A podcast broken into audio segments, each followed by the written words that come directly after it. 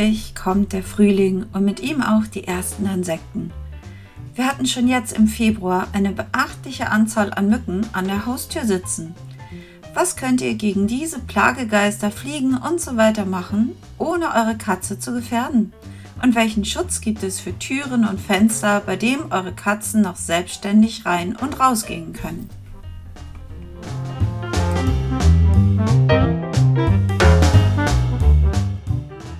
Willkommen bei Tanjas Katzenpodcast mit mir, Tanja Weinekötter, Katzenpsychologin, Katzentrainerin und Katzensitterin sowie meinem Kater Garfield. In diesem Podcast geht es um Lehrreiches, Hilfreiches und Amüsantes. Eine illustre Mischung aus der mir am häufigsten gestellten Frage, warum macht meine Katze das? Sowie Hilfe bei Verhaltensproblemen, aber auch kurzweiliges und amüsantes aus dem Leben mit Samtpfoten sowie viele praktische Tipps. Viel Spaß beim Anhören!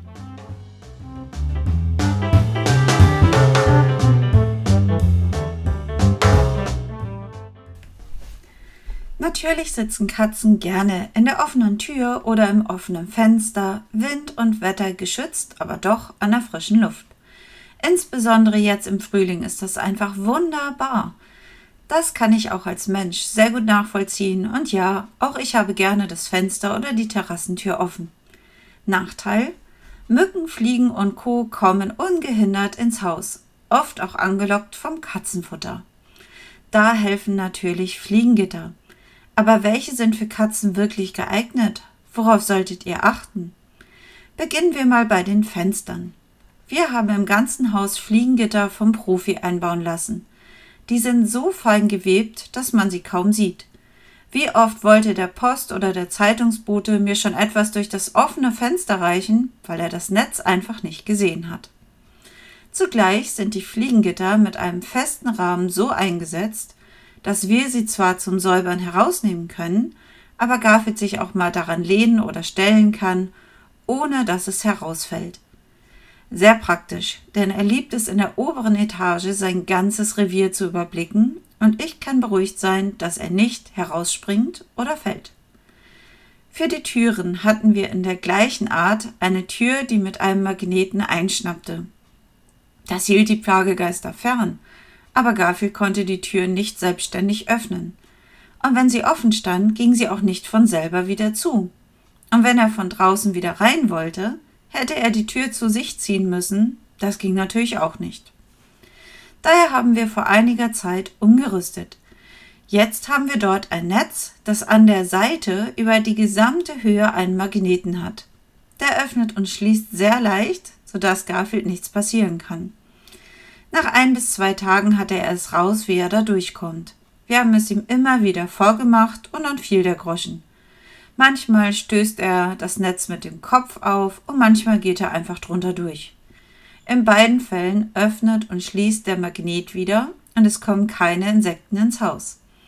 Im Gegensatz zum ersten Fliegenschutz kann er so alleine durch die Tür gehen. Ja, einige Katzen lieben Fliegengitter, um mal so richtig die Krallen daran zu wetzen oder daran hochzuklettern. Ja, da war Garfield keine Ausnahme. Manchmal passierte es auch, weil ein Vogel direkt vor seiner Nase herflog, den er sich krallen wollte. Aber mit der Nein-Ja-Technik und liebevoller Konsequenz hatten wir das nach ein paar Wochen im Griff.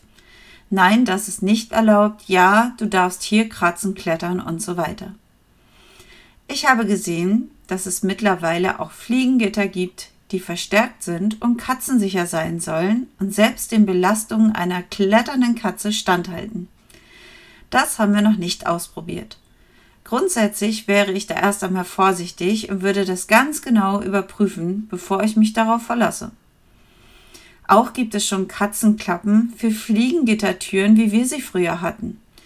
Die werden in eine bereits bestehende Fliegengittertür eingebaut und funktionieren wie eine normale Katzenklappe. Damals habe ich das noch nicht gesehen, aber es könnte eine gute Option sein, wenn man keine neue Fliegengittertür wünscht.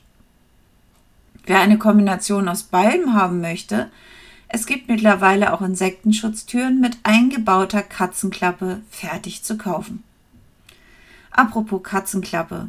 Ich habe schon beobachtet, dass mal eine Fliege, eher aber noch Spinnen, durch die Katzenklappe ins Haus kommen.